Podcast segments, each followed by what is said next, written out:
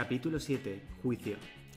Ha pasado una semana desde los anteriores hechos ocurridos. Berta, Araceli y Rebeca se ponen a preparar a fondo el juicio de la demanda de divorcio de Antonio para poder ganarla a toda costa.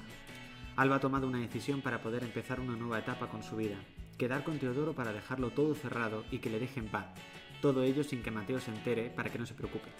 Al día siguiente, Berta, Araceli y Rebeca acuden a los juzgados bastante nerviosas, donde se encuentran con Antonio y su abogado. Mientras tanto, Alba espera sentada en el banco de un parque a Teodoro, que aparece y se sienta a su lado.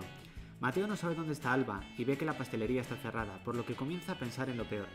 Durante el transcurso del juicio, la sentencia es favorable en ambas partes. Antonio recupera el 50% de Berta de Mariscos Recio, pero a cambio le cede su parte de los dos pisos a Berta. Las dos partes aceptan finalmente la sentencia. Teodoro le dice a Alba que nunca debía abandonarla, que fue insensible, que solo pensó en el sexo y que le gustaría volver a intentarlo con ella. Mateo busca a Alba, la ve a lo lejos con Teodoro, justo en el momento en el que éste se acerca y la besa.